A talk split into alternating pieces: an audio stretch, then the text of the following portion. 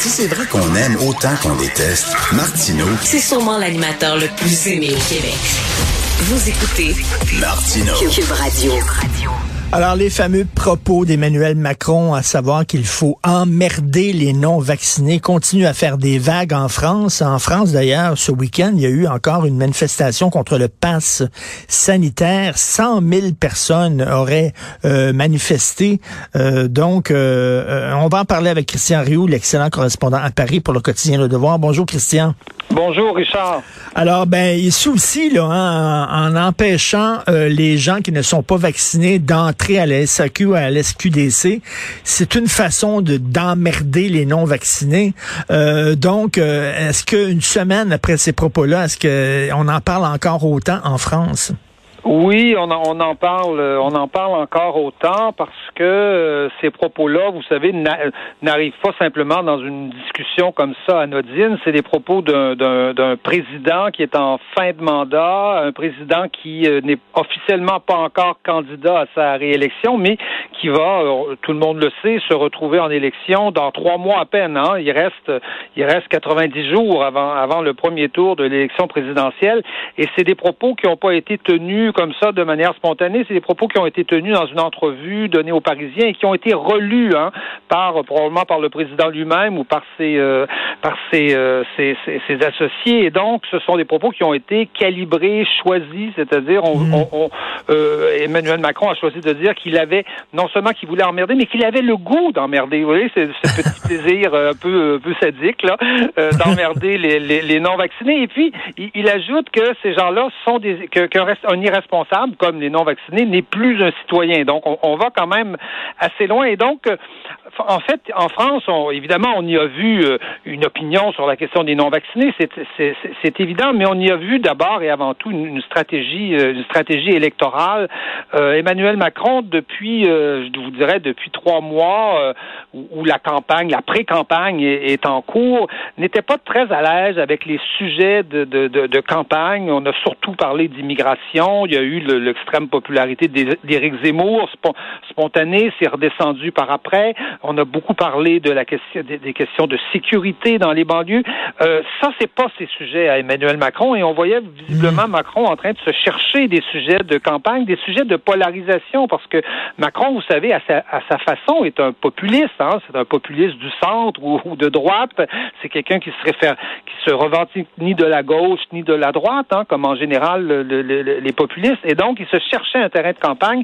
Et visiblement, on a, on a le sentiment que, là, il, a trouvé en tout cas un de ses terrains de campagne. Il veut cibler les non-vaccinés euh, et, notamment les anti-vaccins qui sont pourtant pas très nombreux. Hein, les parce que bon, euh, on estime qu'il y a à peu près euh, peut-être 4 ou 5 millions de personnes qui sont pas vaccinées en France, mais là-dedans, en, général, les, les, les opposants au vaccin, ça fait à peu près 2% de la population. Les non-vaccinés, mmh. vous savez, c'est il y, a, il y, a, eu quelques enquêtes. On ne sait pas tellement de choses sur eux, mais les, les, les non-vaccinés, ce sont souvent des gens très isolés. Il y a des gens là-dedans très âgés. Vous savez, des gens de 92 ans. Euh, euh, moi, moi j'ai une belle-mère qui, qui, est décédée maintenant, mais qui était française et qui, qui avait 92 ans. Et je pense qu'on n'aura pas pu la convaincre de se faire vacciner à 92 ans. elle, aurait, elle aurait dit non, laissez faire. C'est pas nécessaire. Euh, et il y a beaucoup d'immigrés et aussi dans, dans cette population-là. Donc, euh, donc Emmanuel Macron, je pense, cherchait un terrain de un terrain de campagne et je pense qu'il a trouvé un terrain pour essayer de polariser puis en même temps diviser un peu la droite parce que dans la droite, il y a des opinions euh, différentes là-dessus. Et les propos de Macron m'ont assez étonné parce que je, je, les comprendrais au Québec. Vous le savez, hein, au Québec, il y a vraiment une mhm. rage, une colère, un ras-le-bol des vaccinés envers les non-vaccinés. Or, en France, ce qu'on me dit, c'est que les gens sont beaucoup plus complaisants, comprennent les non-vaccinés, beaucoup moins en colère. Donc, il va chercher qui avec des propos comme ça? Euh, écoutez, beaucoup de gens en France, vous savez, euh, se disent euh, si, si, Emmanuel Macron, en notant contre les non-vaccinés, ben, qui, qui, impose la vaccination obligatoire. les, les, les, les, Italiens ont imposé la vaccination obligatoire des gens de plus de, de, gens de plus de 50 ans. Ils viennent, ils viennent de le faire il, y a une, il, y a une, il, y a une, semaine environ. Mais il va, il va quand même chercher un certain nombre. Je pense que cette colère québécoise, elle existe aussi en France. Hein. Vous savez, il y a, on, on, on, se cherche un peu des les causes pour l'espèce de, l'espèce de, gadou dans laquelle on patauge depuis depuis un certain temps et visiblement on, peut se dire et on se disait ça beaucoup. Vous savez, au début, on pensait que le, le vaccin était la solution miracle. On pensait que le, le vaccin empêchait la transmission. On sait que le vaccin empêche les cas graves, euh, qui, empêche souvent d'aller à l'hôpital et hmm. qui empêche surtout de la, mortalité. Mais au début, on pensait que ça empêchait la transmission. Et là, on s'aperçoit de plus en plus que euh, ça l'empêche peut-être un peu, mais visiblement, ça ne l'empêche pas parce que les gens sont vaccinés. Deux semaines après, ils l'attrapent. Vous voyez, c'est assez courant. Moi, je connais des gens dans cette situation-là. Donc, donc les gens, les gens que, euh, on, est dans une situation, je dirais, un peu ambiguë sur la question de la, du vaccin et, de la transmission. Et il faut dire que le, le gouvernement français est dans un débat, était dans un débat jusqu'à avant-hier à peu près sur un passeport vaccinal dans lequel il voulait enlever le test justement, un peu pour emmerder justement les non-vaccinés, c'est-à-dire pas leur permettre de passer un test avant d'aller au restaurant, par exemple, parce que le, passeport permettait ça de passer un mhm. test. On allait au restaurant, on pouvait aller au spectacle, mais en, même temps, on est dans une situation où on s'aperçoit que le test est meilleur que le vaccin. En tout cas, si on veut, si on parle de transmission, évidemment pas de pas, pas, de cas graves et, et, et d'hôpitaux. Évidemment, on peut reprocher aux non-vaccinés d'engorger les hôpitaux. Ça, c'est ça, c'est un autre, c'est un autre débat. Et je pense que Emmanuel Macron veut miser là-dessus. Mais, euh, mais, mais je, pense que cette parole-là est loin d'être innocente. Personne, en tout cas, ne la, ne la, considère comme une parole innocente euh, pour, euh, pour, pour, pour, le président. On sent qu'il veut capitaliser là-dessus. Et dans le débat sur le passeport vaccinal, à droite, notamment chez, chez les, républicains, il y a des gens qui, sont pour le passeport vaccinal et des gens qui sont contre. Valérie Pécresse, qui, qui, est qui, a des chances de se retrouver au deuxième tour contre Emmanuel Macron, elle, elle est pour le passeport vaccinal, mais il y a plein de gens dans son parti qui sont contre. Donc, le Macron évidemment joue euh, joue énormément sur cette euh, sur cette division et, et, il prend un malin plaisir justement à emmerder Valérie Pécresse en fait là, on pourrait dire. Et personnellement, vous, comment vous voyez le Québec là avec notre couvre-feu, avec notre confinement qui ne dit pas son nom, mais on va dire c'est un confinement, tout est fermé, on peut rien faire le soir. Là, euh, les épiceries sont fermées le dimanche. Est-ce que je parlais à Jérôme Blanchet Gravel, l'essayiste qui vit au Mexique puis dit bon Dieu que vous êtes frileux au Québec, puis vous avez peur de tout. Euh, euh, vous voyez ça comment? Est-ce que vous trouvez que euh, parce qu'en France, quand même, c'est ouvert. Là, vous pouvez, vous pouvez aller au restaurant, vous pouvez aller voir, vous pouvez aller au cinéma. Comment vous voyez ça avec la distance, ce qui se passe au Québec? Le, Québec.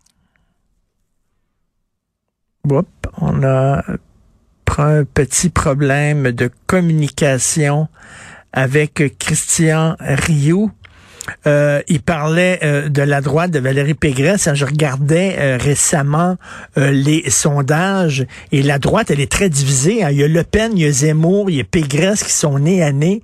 Et ce qui fait le jeu de Macron, parce que Macron, selon les sondages, est en avance. En tout cas, selon le sondage que j'ai vu. Fait que lui, il est bien content que la droite se chicane entre eux autres, puis que trois figures de droite très connues qui se chicanent. Et lui, ça lui permet de, de, de, de, de, se faufiler entre les trois. Oui, euh, Christian Rio, mais euh, rapidement, est-ce que vous trouvez, vous, que le Québec, on est on réagit euh, très fortement au virus? Oui, écoutez, vu d'ici, on a l'impression que le Québec a une, stratégie un peu rigoriste. Hein. On, on, a, mais on voit ça un peu partout. C'est-à-dire, on a l'impression, on est, dans, je le répète, on est dans une période où on, a pensé il y a six mois que le vaccin allait résoudre tous les problèmes. On s'aperçoit qu'il les résout pas tous. Il en résout certains, par contre. Euh, félicitons-nous. Mais on est donc dans une période un peu où, où, la réalité change. Il y a beaucoup de gens ici, beaucoup de médecins qui disent ici, on devrait concentrer la vaccination sur vraiment les personnes qui risquent d'aller à l'hôpital et trouver tous les moyens pour les rejoindre rejoindre ces gens-là qui sont isolés, par exemple, par les médecins de famille. La France a un réseau extraordinaire de médecins de famille. Les médecins de famille pourraient contacter ces gens-là, essayer d'aller les rejoindre. Et là, on, évidemment, on sauverait des vies, on, on, on viderait, on viderait l'hôpital. Donc, c'est vrai que vu d'ici, en tout cas, le Québec a l'air un peu rigoriste. On a l'impression que beaucoup de politiciens sont, se sentent dans l'obligation de, de, de, prendre des mesures, quelle que hmm. soit la mesure, en fait, euh, prise, et quelle que soit souvent euh, l'utilité véritable de la mesure. Il faut que qu'un homme politique dans la situation actuelle ait l'air de, de, décider quelque chose puis de faire quelque chose, même s'il sait pas quoi faire dans, dans, dans, dans, dans, certains, dans certains cas. Et on sent ça, en tout cas, on sent ça au Québec, je pense, en ce moment. Vous avez tout à fait raison. C'est vraiment l'impression qu'on a. Là. Oh, regardez, il y a un couvre-feu, on a fait quelque chose. Oui, mais quelle est l'utilité de ce couvre-feu? On le sait pas, mais il a fait quelque chose. En terminant, vendredi et samedi à la Sorbonne, il y a eu un gros euh, colloque important euh, sur la culture woke. Euh, c'est quoi, les Français commencent à, à s'inquiéter de la liberté académique, des effets néfastes du wokisme? Oui, oui, absolument. Je ne sais pas si vous vous rappelez, au mois d'octobre, le, le, le, ministre d'éducation français, Jean-Michel Blanquer, a fait une déclaration commune hein, avec Jean-François Roberge au Québec sur la question, sur cette question-là, en disant qu'il fallait faire attention, protéger l'université, protéger les institutions d'enseignement contre une espèce de, de militantisme permanent qui veut brûler des livres, interdire des colloques et tout ça. Et là, effectivement, il y a eu justement euh, vendredi et samedi, j'étais là euh, vendredi, euh, un, un, grand colloque, mais très grand colloque, hein, avec une ah cinquantaine d'intellectuels euh, d'intellectuels importants à la, Sorbonne, des gens très connus, puis des gens qui sont pas euh, qui sont pas soupçonnés d'être d'être d'être dépendants de la gauche ou dépendants de la droite, mhm. des gens comme Pierre-Henri Travoyot, Pierre Manant, des philosophes, Pierre-André Taguieff, Pascal Perrineau, grand grand politologue français euh, connu ici partout, Claude Habib, en fait des grands des grands noms, Mathieu Bocoté même était là, oui. je, je, je, je l'ajoute, et donc des, des noms des noms importants. Et, et je vous dirais que c'est euh, euh, y a eu une, vingtaine à peu près euh, d'ateliers. Je, vous dirais que c'est un peu la prise de conscience des Français de la gravité de, ce qui se passe, et notamment de ce qui se passe dans les universités américaines. On sait comment c'est rendu grave quelque part dans, dans, les universités américaines, mais les Français commencent à, s'apercevoir que ça pourrait être grave chez eux aussi. Et donc, il y a une vraie prise de conscience de ça. 1300 personnes ont assisté au colloque en Zoom. Là, il y avait euh, évidemment, il y avait une centaine de personnes ou 150 dans, dans, dans, la salle. Et donc, on, découvre comment euh, un grand nombre de, de, secteurs, évidemment dans les sciences humaines principalement, sciences politiques, euh, sociologie, sont quelque part, je vous dirais, contaminés par par des par, par, une forme de déconstruction et, et c'était le titre du colloque d'ailleurs après la déconstruction, de déconstruction qui veut plus juste déconstruire les choses pour comprendre comment fonctionne la société, mais qui veut les déconstruire pour les détruire. Euh, vous voyez, euh, c'est peut-être bien beau de hmm. déconstruire des concepts pour comprendre comment ils fonctionnent, pour créer un savoir, fabriquer une connaissance, mais si on déconstruit simplement pour le, pour le plaisir de détruire ce qu'il y avait avant nous, c'est autre chose. Ça devient un acte, en fait, euh, militant. Ça devient, ça devient un geste politique, idéologique, et non plus un geste de, de, de, de connaissance ou de, ou de savoir. Et, on, on, a même, les Français, je, les, professeurs français qui étaient là étaient même étonnés de s'apercevoir que, par exemple, en Californie, euh, euh, on peut aller jusqu'à prétendre que la, la, les mathématiques ou l'enseignement des mathématiques est marqué par le suprémacisme blanc. Hein. Il y a des programmes en, dans l'État d'Oregon où, euh, où on dit aux professeurs faites attention de pas enseigner des mathématiques avec avec l'idée du suprémacisme blanc. Alors évidemment, on, on comprend pas est-ce que 2 plus 2 ça fait 4 pour un noir, pour un, pour un maghrébin et pour ou pour ou pour un, Californien asiatique ou blanc. Là. Donc donc vous voyez où on en est rendu. Je sais pas Et Christian, c'est comme c'est comme si les Français se disaient que leur amour de la liberté d'expression fonctionnait comme un genre de système immunitaire qui les protégeait naturellement, mais là qu'ils ont besoin d'un boost. Ils ont besoin d'un vaccin pour lutter contre ce virus qui est très très virulent et dangereux.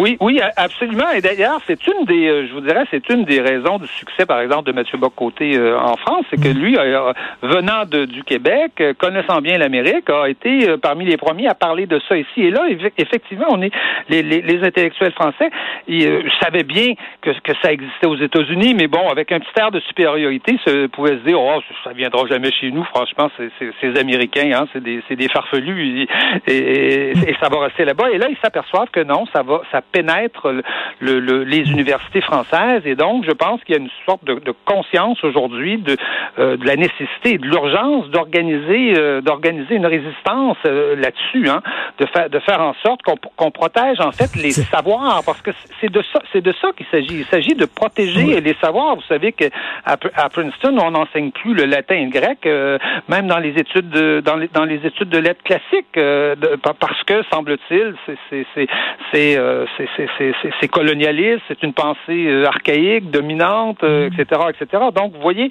que, que on est face à des gens qui qui sont en train de détruire toute une partie du savoir qu'il va falloir protéger dorénavant dans nos universités. Mais j'aime bien cette métaphore sanitaire en disant que Mathieu Bocoté, c'est le vaccin que le Québec a envoyé à, la France. Oui. Merci beaucoup, Christian. Merci. Très bien. C'est moi qui vous remercie, Richard. Merci, Christian Rio du Devoir.